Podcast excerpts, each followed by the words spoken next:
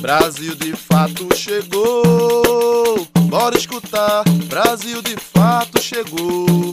Um programa popular, Brasil de fato chegou. Bora escutar, Brasil de fato chegou. Um programa popular, pra quem é trabalhadora, pra quem é trabalhador, ele traz informação, não é manipulador. Pra quem é trabalhadora, quem é trabalhador, ele traz informação, não é manipulador. Olá, você está ouvindo o programa Brasil de Fato Bahia. Eu sou Gabriela Morim e na próxima hora vou trazer para você notícias em uma versão popular da Bahia, do Brasil e do mundo.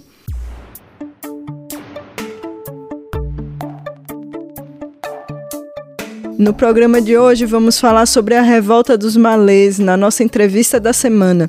Tem ainda os vetos presidenciais que serão analisados pelo Congresso na volta do recesso. Uma pesquisa da UFRJ aponta a relação entre os hábitos de culinária caseira e a alimentação das crianças. E também matéria sobre os três anos do crime da Vale em Brumadinho. Tem ainda uma dica de leitura no quadro Deu a Ideia e uma receita cheia de afeto no Cozinha Baiana. O programa Brasil de Fato Bahia começa agora. Entrevista Brasil de Fato.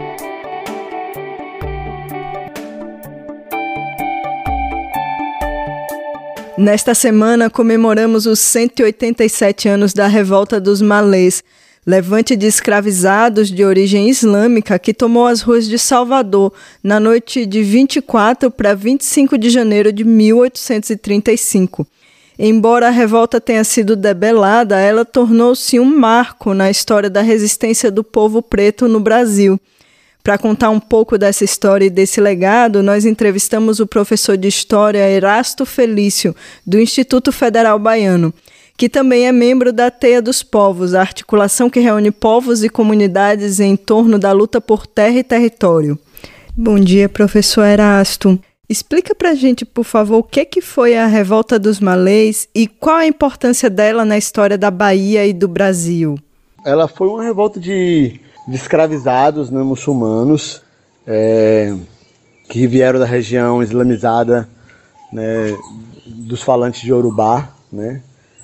E tem uma importância assim, crucial para a história não só da Bahia, mas talvez de, de, de, todo o Brasil, porque é a partir do medo dessa insurgência, dessa revolta dos malês, que muito do aparato repressivo constituído no Brasil vai ser operado, né, de forma mais forte e tal, de forma mais poderosa. Então, de alguma forma, é, os malês ele, ele muda as estruturas de dominação é, com esse receio de que uma grande rebelião como a dos malês pode conseguir êxito e tal. Isso já estava na esteia né, do que a gente pode falar sobre o medo de uma haitianização do Brasil, né, de uma situação como a independência do Haiti é, acontecer aqui no, no próprio país. Mas claramente a experiência dos malês mostra que, bom, era o medo fazia sentido, né? O medo de que uma rebelião escrava que tomasse é, poder, né, e, e, e, alcançasse né, a governança, de fato fazia sentido ter, ter receio, porque os malês tentam, não, não logram êxito, mas dão um grande susto pela organização, pela né, pela disciplina, e enfim, tem todo esse processo. Claramente, é também é uma para a Bahia tem outros elementos, né? Fortalece uma, uma perspectiva sobre resistência preta, sobre resistência do, do, dos povos oprimidos e constitui uma, uma série de memórias, né, que são às vezes muito mais importantes do que o fato em si do que aquela irrupção ali, mas as memórias e o legado da resistência é uma história muito mais poderoso, tipo, com o passar do tempo, né? Pode falar um pouco para a gente sobre a Luísa Maim, ela que tem se tornado um símbolo da resistência negra, inclusive atualmente?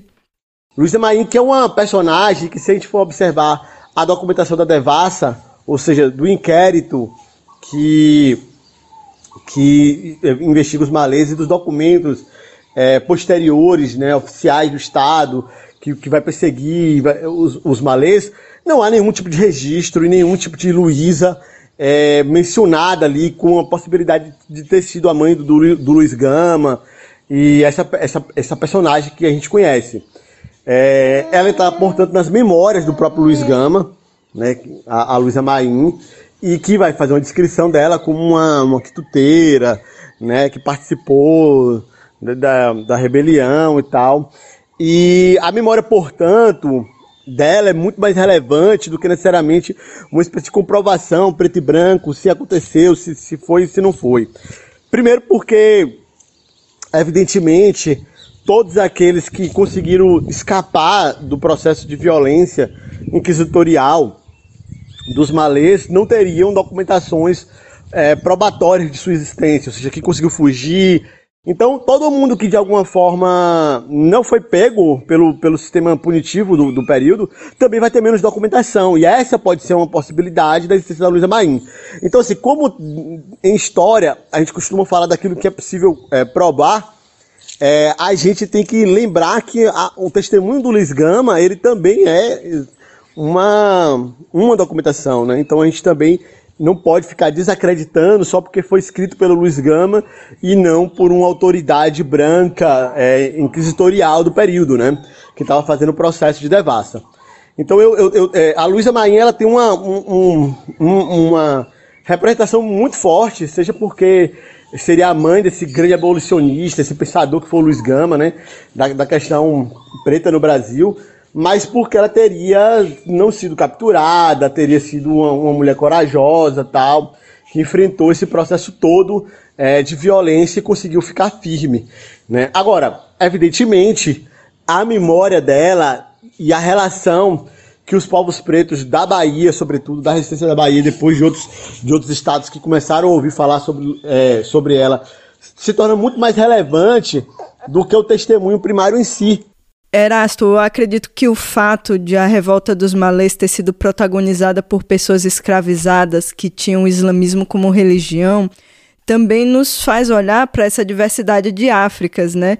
Porque o senso comum costuma falar de África como se fosse uma única terra com um único povo, uma única cultura. Um dos principais pontos sobre a, a, a importância da revolta dos malês talvez seja essa coisa de demarcar é, essa heterogeneidade né, cultural e, das sociedades é, que vieram na diáspora africana. Né? Quer dizer, não há um, uma homogeneidade dos africanos que vieram para cá. O próprio termo defini-los como escravos e até como africanos tende a fazer parecer que essa vasta gama de pretos que vieram escravizados, eles eram um grupo étnico ou um grupo comum. Há muitas pessoas que falam assim: ah, mas tinham tantos escravos, por que, que eles não se reuniam todos e derrotavam os brancos, né? Fica parecendo, por exemplo, que eles falavam o mesmo idioma, né? Isso não é verdade. Né? Objetivamente, a, a escravização é um sistema é, complexo, mas muito eficiente nesse sentido, né? De misturar escravizados que vêm de regiões tão distantes ao ponto deles não se conhecerem, não terem trocas comerciais, por exemplo, dentro de África, né?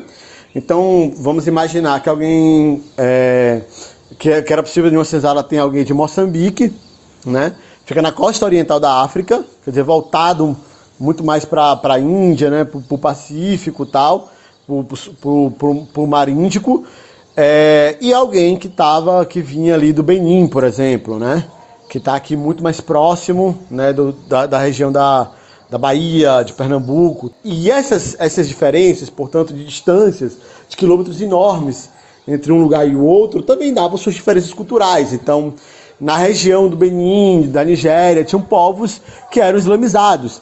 E esses povos islamizados, diferente, por exemplo, do, dos povos é, que eram de terreiro, que vieram para cá e formaram os terreiros de candomblé, portanto que acreditavam nos orixás, esses povos é, às vezes disputavam, criticavam, disputavam territórios com as pessoas que tinham crença nos orixás em África, né? Já que eles, eles eram de uma religião de unicidade, ou seja, de, um, de uma deidade apenas, que é Allah. É, evidentemente, em África, todas essas coisas não são exatamente quadrados que estão completamente separados. Haviam trocas culturais muito poderosas entre aqueles que eram islamizados e aqueles que acreditavam nos orixás, por exemplo. Ao ponto de que as mandingas, ou os feitiços, ou é, os encantamentos dos, dos muçulmanos, eles eram muito valorizados pelos povos de, de orixá, justamente por acreditar que a palavra escrita, né, que no caso era o árabe, ele tinha, ela tinha poderes mágicos. Então era muito comum ter os amuletos, que aqui na Bahia nós conhecemos como patuás, né, e, e, é, e são utilizados é, até hoje por, por tradições de matrizes africanas é, que creem orixás, voduns ou, ou, ou mesmo inquices, né, ou seja, das três matrizes principais de, de povos de terreiro. Então haviam trocas, essas trocas são muito poderosas, como por exemplo usar branco na cesta, isso é uma coisa muito característica do, do islamismo, né? E é uma troca com os povos de, de terreiro. O próprio, é, a própria é, formação do, de como se utilizava os turbantes. Há uma série de elementos, né? E os malês foram o único povo islamizado a vir para o Brasil como escravizados? E esses povos islamizados não eram um só, ou seja, não só tinham os malês. Por exemplo, os alçás eles falavam que os malês, eles eram maus muçulmanos, por terem mandingas, por fazerem magias, né? Muito provavelmente por ter uma relação muito próxima com o povo de, de, de terreiro, né? De orixás e etc. Com seus encantos. Eles tinham tábuas onde eles escreviam suratas corânicas na madeira, né? É, com carvão tal, jogavam água nessa tábua e bebiam a água para ter, né, poderes, para se fortalecer, etc. E os alçados acreditavam que muitas dessas práticas aí eram, eram, eram formas ruins de, de islamismo, né? eram maus, maus muçulmanos, né? E o que a gente poderia também chamar aí de uma diferença entre um Islã mais literalista, mais é, dos, do, dos imames, quer dizer, dos sacerdotes, e um Islã muito mais ligado aí a ordem sufis, ou seja, os malês estão conectados à ordem suficadiria, que é uma, que é uma confraria mística é, islâmica, né, que, que até hoje existe. Então os malês eles estariam mais ligados a uma interpretação mística, gnóstica, né, esotérica é, do Islã, e não exotérica, não literalista do, do Corão. Então tem essas diferenças também, mesmo dentro do mundo, entre dos escravizados que vieram para cá. Havia os sás, mais literalistas, né? E malês, mais místicos, né? Dentro da tradição do Islã, né? E evidentemente tudo, tudo isso meio que se junta é, quando, quando no processo colonial, da violência, da escravização. Então você tem, por exemplo, um terreiro em Salvador chamado Zodogum Bogum Malê, um terreiro é, jeje, né? De terreiro de voduns, né? Portanto, mas você tem lá o Bogum dos Malês, o terreiro que teria o tesouro dos malês. Você tem, é, por exemplo, a Rosário dos Pretos, que é uma irmandade preta ali do Pelourinho, né? Aonde se encontravam malês, né? Convertidos ou dissimulados de católicos, né? Como, por exemplo, o Gibirilu, né? O malê Gibirilu, que foi até noticiado, né? Por, por, pelo Pierre VG. E o Gibirilu, quer dizer, no século XX, estava dentro da Rosário dos Pretos, junto com vários outros malês. Mais tarde, sua sobrinha, Dona Ivone Silva Paixão, né, é, virou prioresa dessa, dessa irmandade e ela carregava o Tessubá, ou Tasbi, que é o rosário né, do seu tio que veio da, do período da revolta dos malês.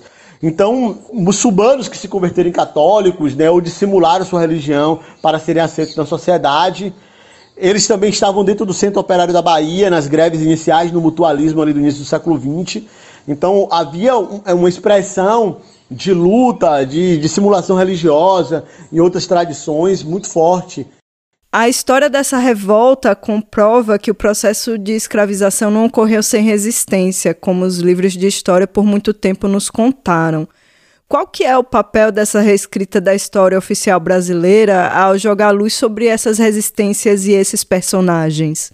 Desde uma perspectiva é, de pensar os elementos da resistência, é, a escravização, a revolta dos malês, ela sem dúvida é um marco, assim, pelo, pela importância capital dela no risco que a sociedade branca sofreu a, a, proximidade de uma vitória, uma iminência vitória preta na cidade de Salvador, mesmo que depois pudesse ser debelada, é, de fato aconteceu. Eles tinham possibilidade de ter vencido. Era essa leitura dos brancos do período, né? E, e, e isso mostrava, dizer, desde, desde Palmares até lá, que a escravização ia até seus últimos dias lutando né, em guerra. Nós podemos falar é, de forma muito clara que quase todas as grandes rebeliões do país é, tiveram uma, uma presença, né, as rebeliões populares, do povo preto. Então, se você tem, por exemplo, a, a, a cabanagem né, no Pará, tem uma presença significativa de escravizados, de cafusos, ou seja, de, de comunidades que eram pretas, ribeirinhas, é, cheias de indígenas também né, vivendo juntos, fazendo famílias, etc. Na Balaiada, no Maranhão, você tem Negro Cosme, que é um príncipe dos quilombos e junta os quilombos tudo para lutar contra os latifundiários e o governo é, imperial. Então você não para de ter rebeliões que alimentadas né, pelo povo preto. A gente poderia até estender isso para rebeliões que não foram do, dos populares ou do, do, próprio povo, como a própria Farroupilha, que, que chegou a, a, fazer uma independência do Rio Grande do Sul, né, fazendo uma república lá, e que tinha uma frente basicamente de batalha que era forjada ali pelos lanceiros negros, que depois foram traídos na hora do Rio Grande do Sul voltar para o Brasil e houve um massacre de porongos, onde eles, onde, onde os latifundiários gaúchos e o Império do Brasil decidiu exterminar para que não houvesse negros livres e armados dentro do Império.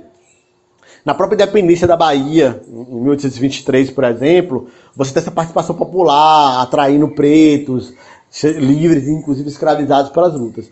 Então, a, é, a participação em rebeliões e em lutas de forma geral sempre teve presença muito forte do, do, do, povo preto. Agora, a resistência em si à escravização, ela não se deu apenas nessas eminências de rebeliões, mas também nas sabotagens das senzalas, nas fugas para quilombos, nos aquilombamentos que eram para reivindicar melhores condições de vida, como é o caso, por exemplo, da primeira greve do Brasil, que é a revolta do Engenho de Santana, ainda no final do século XVIII, quando eles se aquilombam em Ilhéus, né? E coloca uma lista de reivindicações pedindo para folgar, para brincar, para diminuir a quantidade de canas que eles carregavam, pedindo uma barca para levar é, sua produção de ilhéus para Salvador para poder vender e eles fazerem algum tipo de recurso e gerar riqueza com isso. Então, eles tiveram muitas formas de resistência, está muito claro. Agora, é claro que é, as formas massacradas, né? De destruir a, a, resistência através da narrativa, elas sempre existiram nos livros de história é, didáticos de duas, três décadas atrás. É improvável você achar livros de, de, de história que não narrem essas resistências negras hoje. É, fruto também do debate da, da Lei 10.639, mas sobretudo da insistência dos movimentos negros para, para que a história fosse contada de outra forma. Erasto, a gente pode traçar aqui um paralelo dessa reescrita da história oficial com a promulgação da Lei 10.639 de 2003, aquela que fala sobre a obrigatoriedade do ensino da história e da cultura afro-brasileira nas escolas? Eu penso que tem um movimento de história crítica forte no Brasil, né, pelo menos desde a década de, de do final de 80, que vinha assim surgindo, escrevendo histórias né, contrárias a esse processo. Antes, ainda na ditadura, a gente teve muita gente questionando esse processo, né? Clóvis Moura, né? o próprio Guerreiro Ramos, é, muita gente, a própria Lélia Gonzalez, repensando os horizontes do, do, do, pensamento preto, desde uma perspectiva mais crítica e tal. Só que a absorção disso dentro da educação básica precisou de uma lei. Não é que não estava acontecendo, já, já tinha muitos professores engajados e tal, mas faltava formação para muitas dessas pessoas, porque você não achava nas, nas faculdades disciplinas de África ou de cultura afro-brasileira que desse para contemplar né, é, com, com, mais profundidade, com mais, é, vamos dizer assim, com mais discernimento crítico com a história dos africanos no Brasil, né, de seus descendentes, ou dos, dos povos indígenas. Então a, a Lei 10.639 de 2003 e a 11.000 645 de 2008 são leis fundamentais para a inserção da, nos currículos de forma obrigatória né, da cultura africana, da história africana e da cultura e história indígenas. Agora, é, isso incentivou, evidentemente, a produção de mais materiais. Né? Mas eu insisto que, que um dos aspectos mais importantes talvez não tenha sido o movimento acadêmico, mas como os movimentos indígenas e negros se impulsionaram, se empoderaram nesse processo e começaram a cobrar mais, né, a também escrever mais suas histórias.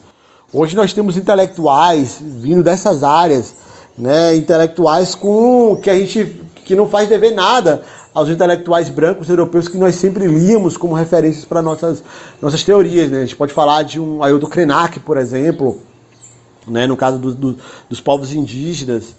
Nós podemos falar de, sei lá, Nego Bispo, né, no caso dos quilombolas. Então são pessoas que estão escrevendo suas teorias, suas ideias, né, e fundamentando. E esse é um movimento que ressurge desde a base né, de movimentos sociais organizados. Né? Então, no caso, a do Krenak foi um dos constituintes que, que, debateu a questão dos direitos indígenas, fez uma luta muito pesada nesse. nesse ajudou né, tanto a Poimini como a PIB né, nos seus processos ali de fortalecimento. E o Nego Bispo está ali na, próximo da CONAC, participa da, das articulações quilombolas. Então, esses pensamentos também vão emergindo desde os movimentos, né? Desde os movimentos, e junto com literatura, que é uma coisa fundamental falar. Porque sem a literatura desses povos também seria difícil né, fortalecer o campo da imaginação, o campo que vai é, promover que essas memórias, que, essas, que essa consciência racial, por exemplo, não fique como um tema acadêmico e passe a ser uma banalidade, né? Uma banalidade, uma coisa cotidiana dos povos.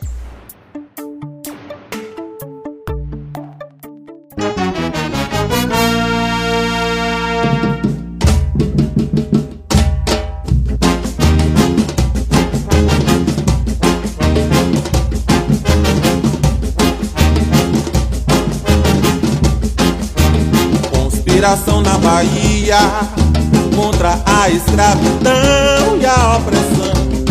Malês consta a insurreição. Oh, conspiração na Bahia contra a escravidão e a opressão. Malês que consta a insurreição. O poder da África está aqui e a força da África está entre nós. E a comunidade negra clama uma só voz. É para São Já não estamos sós. Oh, e a comunidade negra clama uma só voz. É para São Já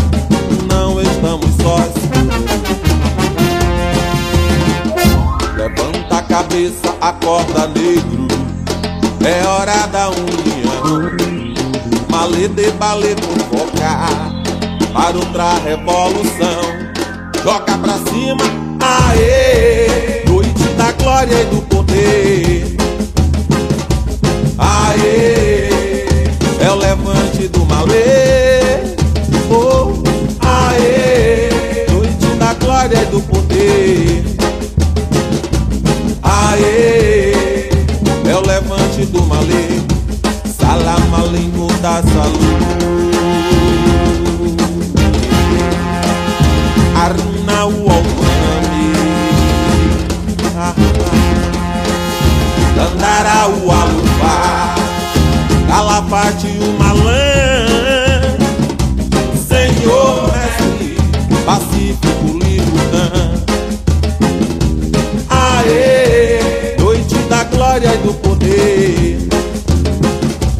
Aê, é o levante do malê. Oh, aê, noite da glória e do poder. Aê, é o levante do malê. Levanta a cabeça, acorda negro. É hora da união Malê de balê convocar para outra revolução. Meu povo, aê, noite da glória e do poder. Aê, é o levante do malê. Oh, aê, noite da glória e do poder. Aê, é o levante do malê. Salam aleikum da saúde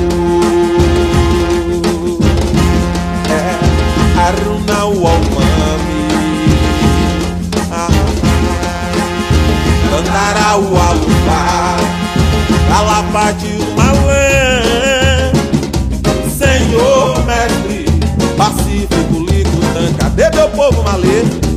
Aê Noite da glória e do poder. Aê É o levante do malê Oh, aê Noite da glória e do poder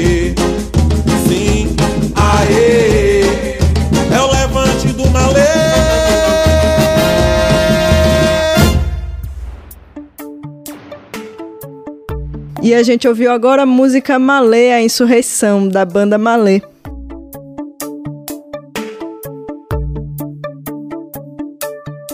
Uma pesquisa realizada na UFRJ aponta como os hábitos da culinária caseira influenciam no consumo alimentar infantil. Os resultados da pesquisa mostram a importância não só de cozinhar para as crianças, mas também de sempre utilizar alimentos in natura, como verduras, legumes e temperos, sem a presença de ultraprocessados. A pesquisa também ressalta que a responsabilidade pela qualidade da alimentação não deve ser um dever só das mulheres e aponta que muitas famílias não conseguem se alimentar de forma mais adequada por conta dos custos dos alimentos e também do gás. Te aproxega, vivente. Comece agora o Alimento é Saúde.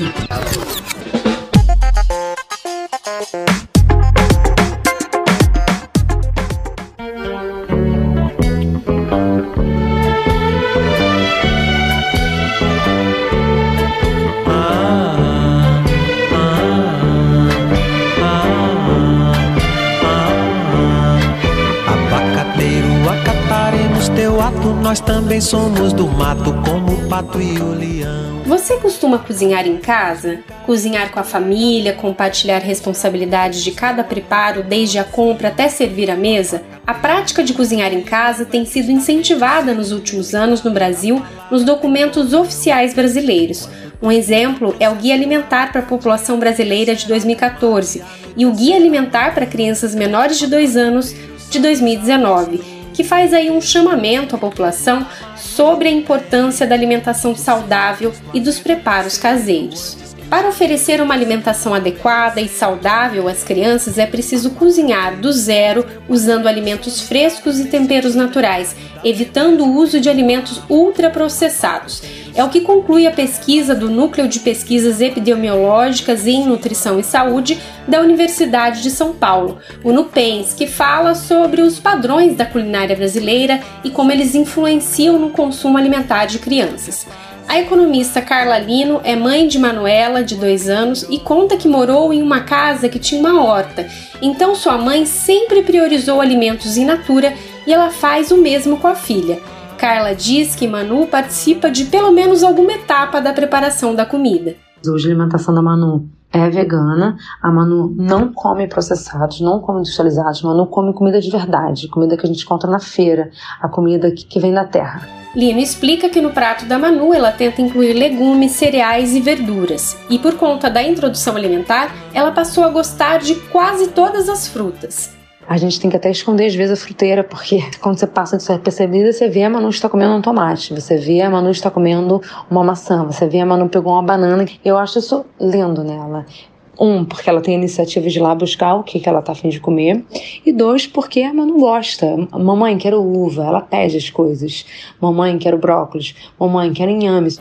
A mãe da Manu explica que prefere oferecer à filha uma alimentação que é possível saber todo o processo de preparo. A criança é uma repetidora de ações. Ela repete o que ela vê na televisão, ela repete o que ela vê o amiguinho fazendo, ela repete o que, você, o que ela vê você fazendo. Quando você faz o consumo frequente de comidas caseiras, você cria raiz, você cria aquela memória afetiva do alimento. Além de que comida caseira, você sabe todo o processo que passou aquele alimento, né? Você sabe a qualidade do óleo que foi usado, a quantidade de sal que foi usado, se o alimento é fresco, se não é, se a origem do alimento sabe que aquilo não gerou também nenhum tipo de embalagem extra, não ser a embalagem que veio o próprio produto, tipo arroz.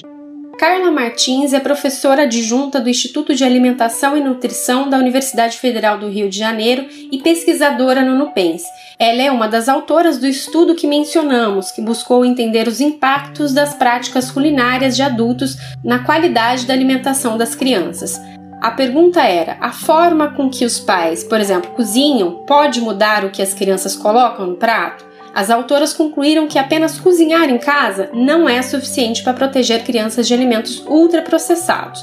De acordo com o estudo, nem todo mundo consegue seguir os padrões de alimentação saudável por questões financeiras, acesso aos alimentos e falta de tempo por conta das jornadas de trabalho dos responsáveis. A pesquisadora pondera que, analisando as características socioeconômicas e demográficas dos pais que aderiram à alimentação saudável, existe uma maior adesão à culinária saudável pela população de alta renda. Mas para incorporar, além desse fazer sentido, de ter interesse, de praticar essa culinária mais saudável, você tem que ter os materiais, né, que seria o acesso a esses alimentos in natura, minimamente processados, temperos, tempo também, né? Você tem que ter esse tempo para cozinhar do zero, porque a gente sabe que demanda tempo, não é uma coisa rápida. E também precisa dessas habilidades, precisa do conhecimento para preparar esses alimentos. Martins comenta que, no geral, as famílias do Brasil ainda são compostas por mulheres que são as principais responsáveis pela alimentação, mas a responsabilidade de fazer uma comida saudável para a criança deveria ser dos pais ou coletiva. E essas mulheres parecidas, né, com características similares à da nossa amostra, elas estão trabalhando, elas estão fazendo outras coisas na vida, mas mesmo assim, elas têm que pensar nessa alimentação do filho. Então, as demandas do dia a dia numa sobrecarga feminina de responsabilidade quase que exclusiva pela alimentação saudável da família, é um grande desafio que a gente precisa trabalhar. Responsabilidade exclusiva da mãe. Então, a gente tem a necessidade de ter essa maior responsabilização de outras pessoas da família, em especial os pais ou outros responsáveis por essas crianças. De Fama, Minas Gerais, para a Rádio Brasil de Fato, Anelise Moreira. Enquanto o tempo não trouxer teu abacate, amanhã será tomate, anoitecerá mamão. Deu a ideia. A dica de leitura de hoje aqui no Deu Ideia também tem a ver com a revolta dos malês. É o livro Um Defeito de Cor, de Ana Maria Gonçalves. Uma indicação de Helder Reis, psicólogo e militante do Levante Popular da Juventude.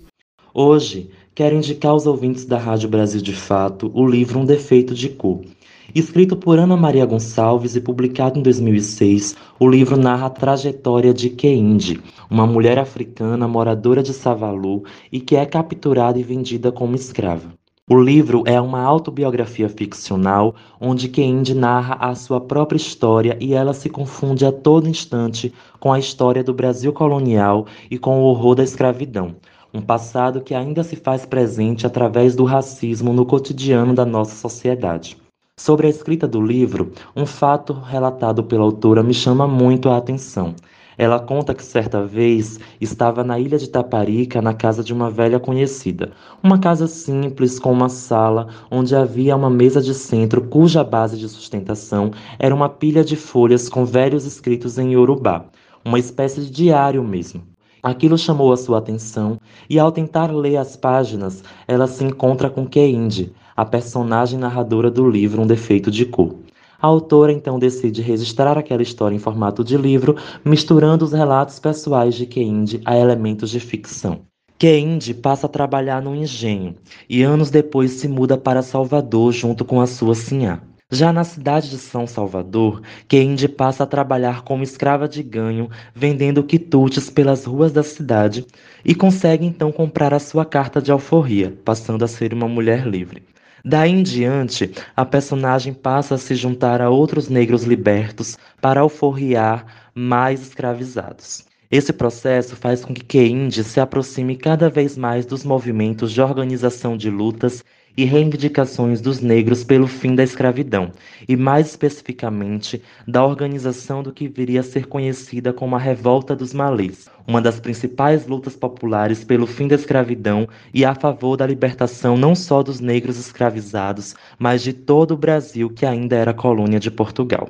Sempre fui apaixonado pela história da revolta dos malês, por acreditar que ela transmite até hoje uma grande mensagem de resistência da população negra pela sua liberdade e pela construção de um Brasil que tivesse a cara, a voz e a cor da maioria do seu povo. E o livro Um Defeito de Cor me deixou fascinado porque me fez mergulhar nessa história não da mesma forma que os livros didáticos fizeram nos tempos de escola, mas sim de uma maneira tão próxima, tão viva, que parecia que eu havia sido transportado para os anos em que a revolta dos malês foi gestada, organizada e executada. Ao ler as páginas daquela história, parecia que estava andando pelas ruas da Salvador da época Parecia que podia ouvir os sussurros de conspiração, as reuniões de preparação para a revolta e participado das lutas que antecederam e que foram fundamentais para a insurreição dos negros na grande revolta dos malês. Vacinação infantil contra a Covid. As crianças querem saber e a infectologista Ana Helena Germólio responde. Eu sou Giovana, tenho 6 anos. Eu queria saber se depois de tomar a vacina poderia sair de casa sem usar máscara. Não, Giovana. Por enquanto, todo mundo ainda tem que usar máscara. Você que vai tomar agora, eu que já tomei minhas três doses de vacina, mas todo mundo precisa usar máscara. Covid-19. Vacine-se. Sem dúvida. Uma parceria Rádio Senado.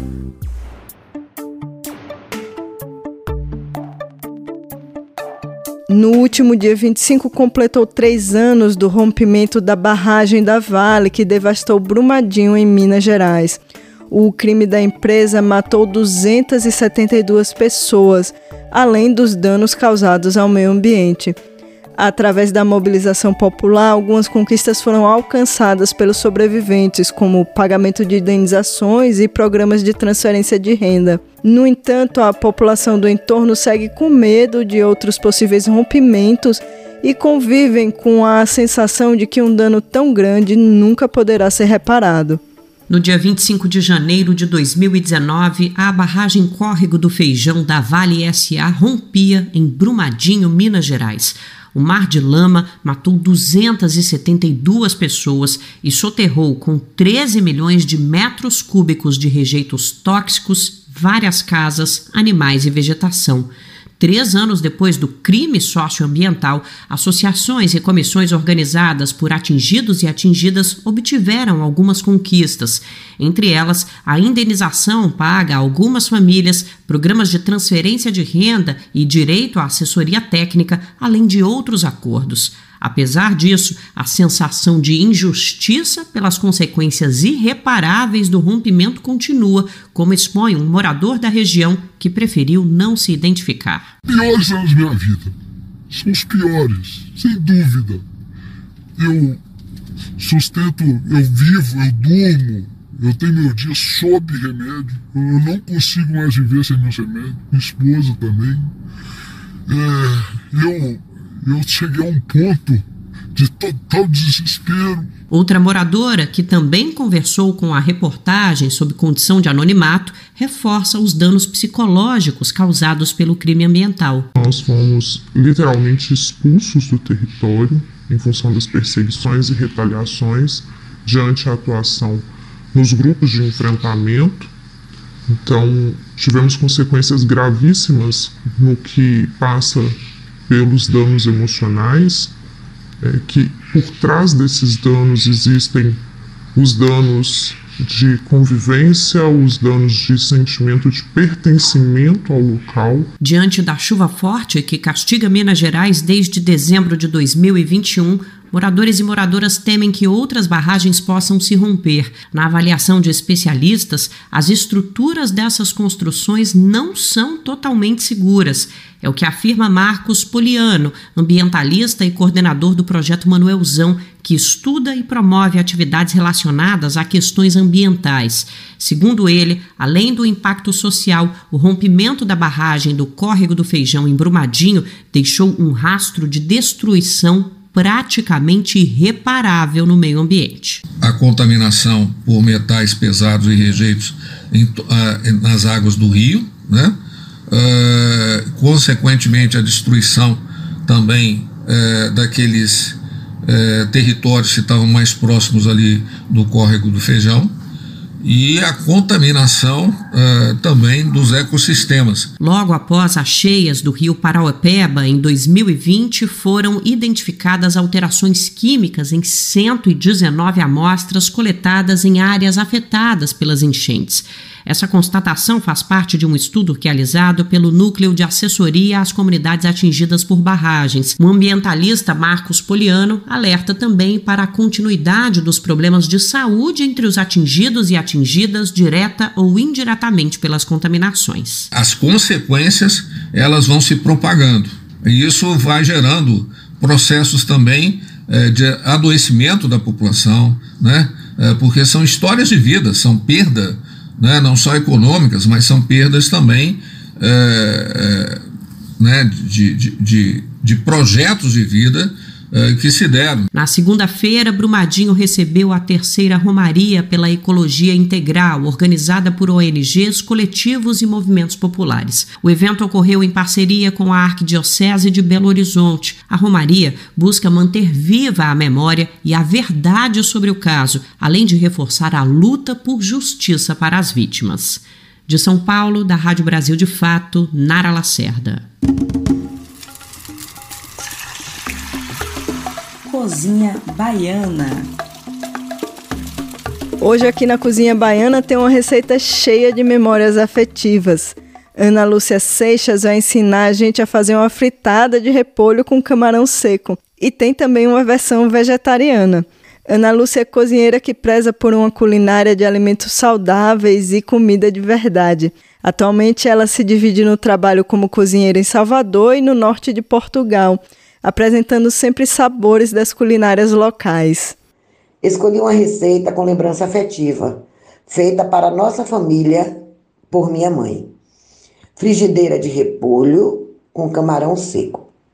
Usaremos meio quilo de repolho cortado bem fininho, 300 gramas de camarão seco, defumado, sem olho e sem rabo, somente lavado. Uma cebola grande, um tomate grande, coentro e cebolinha, páprica defumada e pimenta doce, 200 gramas de coco ralado, azeite doce e ovos. Corte o repolho em tiras fininhas e reserve. Bata todos os outros temperos no liquidificador com o camarão seco, junte ao repolho e também o coco ralado. Refogue todos os ingredientes em fogo brando e deixe cozinhar por 20 minutos, mexendo sempre. Nesta hora, ajuste o sal e a água. Bata oito ovos, unte uma assadeira de preferência de vidro e despeje um pouco do óleo, um pouco dos ovos, o recheio e depois cubra com o restante dos ovos batidos. Leve ao forno pré-aquecido e deixe assar até corar. Decore como desejar. Sirva com fatias de pão de sal. Bom apetite! Caso você deseje uma versão vegetariana, substituir o camarão seco por uma colher de chá de gengibre ralado.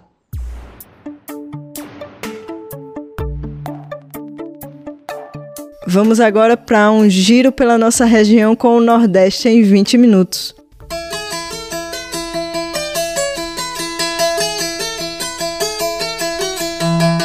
Você está ouvindo o quadro Nordeste em 20 minutos. Olá, gente! Eu sou Julia Vasconcelos e esse é o Nordeste em 20 Minutos, um quadro em que eu te convido a dar uma volta pela região em até 20 minutos. Toda semana te encontro com conteúdos que trazem uma visão popular do que tem acontecido por aqui. Vamos comigo para mais uma edição. E começamos o quadro de hoje com uma notícia que traz esperança. Todos nós acompanhamos os impactos das enchentes no sul da Bahia desde o final de 2021. As fortes chuvas deixaram milhares de famílias desabrigadas e com tudo perdido, tendo que reconstruir do zero suas casas, enquanto tinham que se preocupar com o estado de saúde de suas famílias, alimentação e as demais necessidades básicas. Nesse cenário, elas puderam contar com o apoio de movimentos populares, que chegaram junto com a doação de água potável, roupas e alimentos, e entre outras coisas. Um dos principais foi o Movimento dos Trabalhadores Rurais Sem Terra, o MST, que nesta semana recebeu um prêmio por sua atuação no município de Itamaraju. Quem conta mais é o repórter Lucas Weber. Confere. O MST foi reconhecido na categoria Solidariedade do Prêmio Imprensa Brasil em Itamaraju, na Bahia, na noite da última terça-feira, dia 25 de janeiro. A premiação foi devida ao trabalho realizado no município durante as enchentes que atingiram o sul do estado. Além disso, a Brigada Nacional de Médicos do MST atendeu mais de mil pessoas e continua acompanhando as famílias impactadas pelas enchentes. A Imberê Jardim, do setor de saúde do MST, reforçou o compromisso dos trabalhadores sem terra na Bahia. É muito importante e gratificante para nós estar nesse momento recebendo esse troféu. Queremos dizer quanto coordenação da Rede Nacional de Médicos e Médicas do MST. Nós somos mais de 200 médicos formados pelo MST a nível nacional com essa tarefa de solidariedade no estado da Bahia. Então, aqui passaram cerca de 27 médicos, entre psicólogos, médicos da família, diversas especialidades, médicos que estão hoje dentro do Sistema Único de Saúde, dentro dos diversos hospitais a nível nacional, a exemplo do Dr. Oséias, que passou cinco dias em Nova Alegria, que é do Hospital Albert Einstein, em São Paulo, médico é, pediatra, que veio contribuir conosco. Então, esse é o nosso chamado. A gente forma a nossa militância a partir dos assentamentos e acampamentos, e esses companheiros moram nos nossos territórios, nos nossos assentamentos, para também contribuir com a sociedade. E isso foi o que nós chamamos, né, fizemos esse chamado, e assim eles vieram, não só aqui no extremo sul, mais exemplo do norte, do sul, do baixo sul, aonde foi necessário nessa enchente que a, com certeza é, levou muita gente a ser vítima né, dessa tragédia. Kalime Cruz, do coletivo de Juventude Sem Terra do MST da Bahia, que também recebeu o prêmio em nome do movimento, afirmou que o MST tem um espírito de solidariedade como ferramenta de luta. É, estivemos desde o início, desde os primeiros momentos onde aconteceu a enchente, onde as pessoas perderam seus móveis, seus alimentos e tudo que a gente já entende, né, já compreende, já sabe. É, a gente tem o um espírito de solidariedade como ferramenta de luta do movimento sem terra. Não foram as, essas as primeiras ações do movimento de solidariedade, mas desde o início do ano, desde o início da pandemia e desde o processo de, de construção da MST, a solidariedade vem caminhando conosco. No total, foram doadas cerca de 120 toneladas de alimento 13 mil marmitas e 17 mil cestas básicas. De São Paulo, da Rádio Brasil de Fato, Lucas Weber.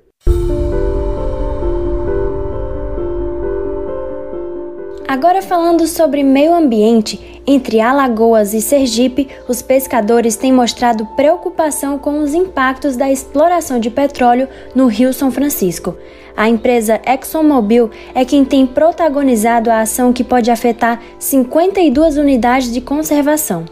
Para especialista, falta transparência por parte da empresa no processo e na comunicação com ribeirinhos e povos tradicionais. Acompanhe a reportagem de Lucila Bezerra, do Brasil de Fato Pernambuco.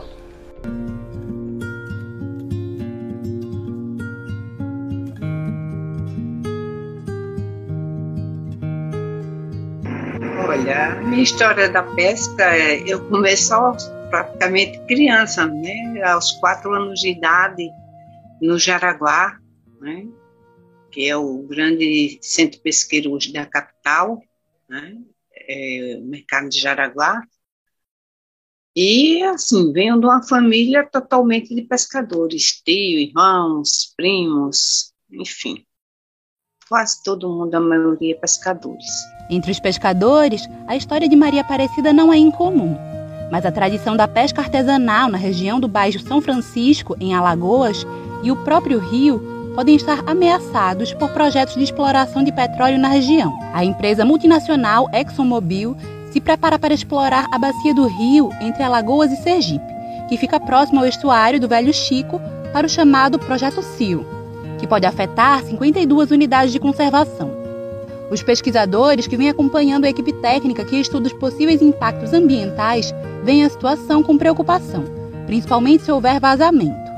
Esse óleo ele pode chegar a mais de 15 quilômetros continente adentro, entrando nas cidades de Brejo Grande e Piaçabuçu e chegando até próximo à divisa ali com Penedo, né? Então, é, é, é, uma situação que é, realmente a gente tem que ficar atento. Está faltando ainda, minha, no meu ponto de, de vista, um pouco mais de, de cuidado do IBAMA quanto a essa, essa situação, é, um pouco mais de transparência e de informações da própria empresa, né? E isso precisa chegar às comunidades tradicionais, precisa chegar de forma mais clara, mais debatida é, é, para toda a população da região. No trecho do Baixo São Francisco, entre Alagoas e Sergipe, podem ser perfurados até 11 poços de petróleo. A região inclui áreas de preservação ambiental e berços de espécies que só existem no Rio São Francisco que mais me chamou a atenção, dentre esses postos todos, porque aquela região ali entre Sergipe e Alagoas, primeiramente é uma região que tem desova de tartaruga, tem um projeto Tamar, são cinco espécies que desovam na região, são as cinco espécies, a maioria delas estão ameaçadas de extinção. É, nós temos também, o que me chamou a atenção aqui, naquela região ali, nós temos a APA de Piaçabuçu, que é uma área de proteção ambiental, né? Nós temos o estuário do São Francisco, que é uma região prioritária para a pesca. Para os pescadores, o medo é também ficarem desamparados caso o rio sofra com os impactos da exploração. Até o momento, o projeto está em fase exploratória e ainda aguarda a licença do IBAMA para iniciar a busca por petróleo, que pode ou não existir na região.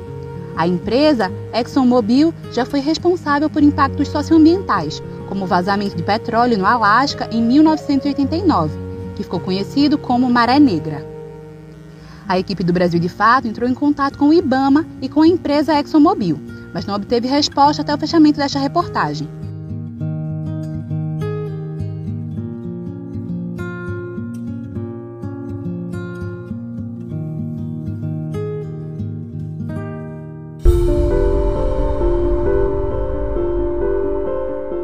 Agora falamos sobre mais um triste caso que reflete os altos índices de violência para a população trans no Brasil.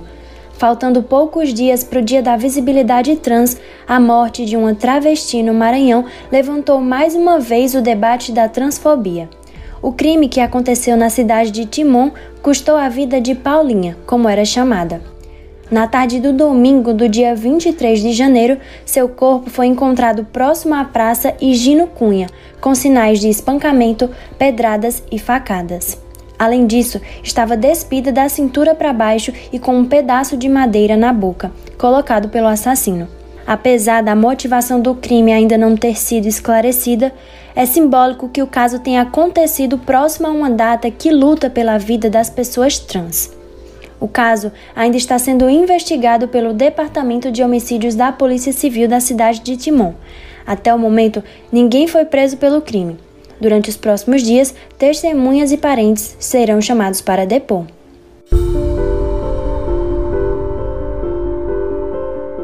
Acabamos de ouvir uma triste notícia que mostra como é inseguro ser trans no Brasil.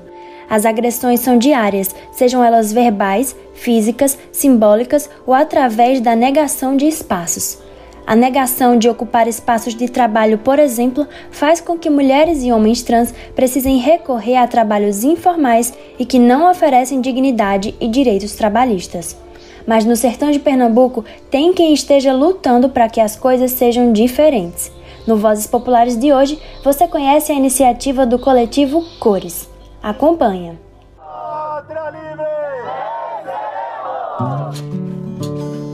Vozes Populares. E aí, pessoal, vamos comigo para mais uma edição do Vozes Populares, um programete que traz as pautas e as diversas vozes dos movimentos coletivos e organizações populares.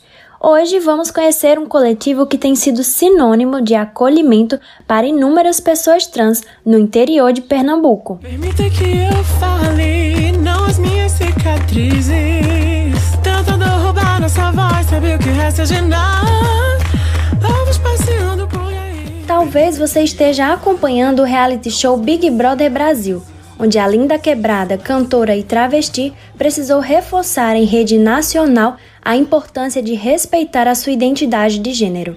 Mesmo com uma tatuagem escrito ela na testa, nem mesmo o direito básico de ter seu pronome respeitado é uma realidade. E para além do nome, a população trans no Brasil enfrenta uma série de outras ações transfóbicas, como, por exemplo, a dificuldade de inserção no mercado de trabalho. No sertão de Pernambuco, em Petrolina, esse também é um grande desafio. Alzi Brasileiro, presidenta do coletivo Cores, aponta duas grandes necessidades da população trans na região: apoio psicológico e emprego. Muitas pessoas trans estão querendo mudar suas realidades, né? trabalhar no mercado formal, né? sair da prostituição, porque além do risco da vida, não, é uma, não, não tem dignidade. Né? Não é um trabalho que tem dignidade, não é um trabalho que tem seus direitos trabalhistas respeitados, não é reconhecido como profissão. Então está mais do que na hora dessas pessoas saírem de ruas, de avenidas, de becos e ruas escuras, que correm risco de vida, para ocupar locais de trabalho formais, principalmente aqui na, na nossa região, que é a região tão rica, né, com fazendas, comércio. Né, então, é, faço até esse apelo ao empresariado brasileiro, aos comerciantes do Brasil. Abram suas portas para a população LGBTQIA+, abram suas portas para os corpos trans, porque nós nos dedicamos muito, nós damos o nosso melhor, temos potencial e precisamos ocupar esse espaço.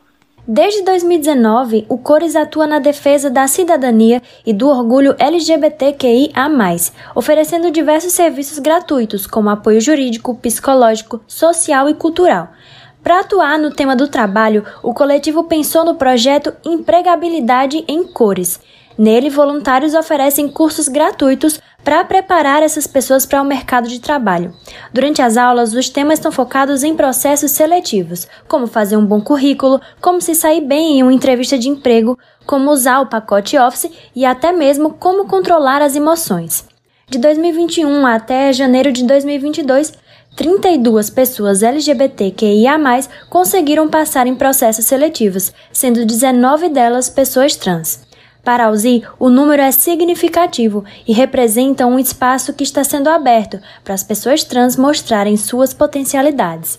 O trabalho faz parte também de uma tentativa de tirar a população trans do interior de Pernambuco de um lugar de violência. Alzi faz uma crítica quanto à atuação do poder público no Estado. Segundo ela, as políticas até existem. Como exemplo, temos o Centro de Referência LGBT em Recife, o Hospital das Clínicas também na capital, que faz redesignação sexual, e o Ambulatório Trans na Universidade Federal de Pernambuco. Mas será que essas políticas chegam em todos os lugares e para todas as pessoas? Precisamos também que o poder público abra seu olho e visibilize a nossa população. Essas políticas públicas elas, precisam ser fiscalizadas, elas precisam estar realmente funcionando e descentralizada, que é o mais importante, porque elas funcionam em Recife, na região metropolitana, e nós do interior somos totalmente esquecidos. Então, com esse crescimento para nós do interior, a nossa o índice de violência aqui, principalmente no sertão, é bem maior. Né? Então, nós precisamos fazer centralização né, de mais atenção à população LGBTQIA+, do interior de Pernambuco. Nesse mês de visibilidade trans, Alzi propõe que todos possamos refletir sobre a seriedade do tema e, acima de tudo, que possamos garantir oportunidades e praticar o respeito. Com respeito não existe transfobia, com respeito não existe morte. Somos o país que mais mata corpos trans no mundo. Né? E somos também o país que mais consome pornografia de mulheres trans no mundo. Então, há, existe uma, um equívoco entre essas duas informações. Então, precisamos muito de respeito, precisamos muito de oportunidade, precisamos muito de trabalho. Então, aproveitem o mês de janeiro, né, e levem essa reflexão para o resto do ano e deem oportunidade, nos respeitem, deixem-nos viver, deixem-nos amar e parem de nos matar. Além do Empregabilidade em Cores, existem outros projetos, como a Casa Cores, um espaço que está sendo construído através de doações para servir de acolhimento para pessoas LGBTQIA, principalmente pessoas trans. Para saber como apoiar, acesse o site www.cores.org.br. Não, não as minhas cicatrizes. Achar que essas mazelas me definem é o pior dos crimes. É dar o um troféu pro nosso algoz e fazer nós sumir. O Nordeste em 20 minutos fica por aqui, pessoal. Mas nós temos um encontro marcado na próxima semana. Um beijo, tchau, tchau e até a próxima! Este quadro é uma realização do Brasil de Fato Pernambuco e conta com a apresentação e roteiro de Júlia Vasconcelos, coordenação editorial de Rani de Mendonça e edição de som de Fátima Pereira.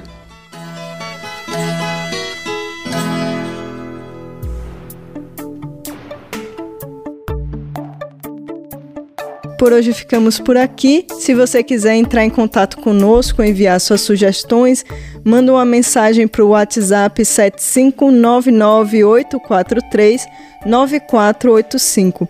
Participaram deste programa Ellen Carvalho na produção e reportagem, Fátima Pereira na edição, Júlia Vasconcelos, Nara Lacerda, Paulo Montorim e Annelise Moreira na reportagem. Eu, Gabriela Morim, na locução, roteiro e produção e todo o coletivo que constrói o Brasil de Fato Bahia. Nós ficamos por aqui, boa semana e até o próximo domingo.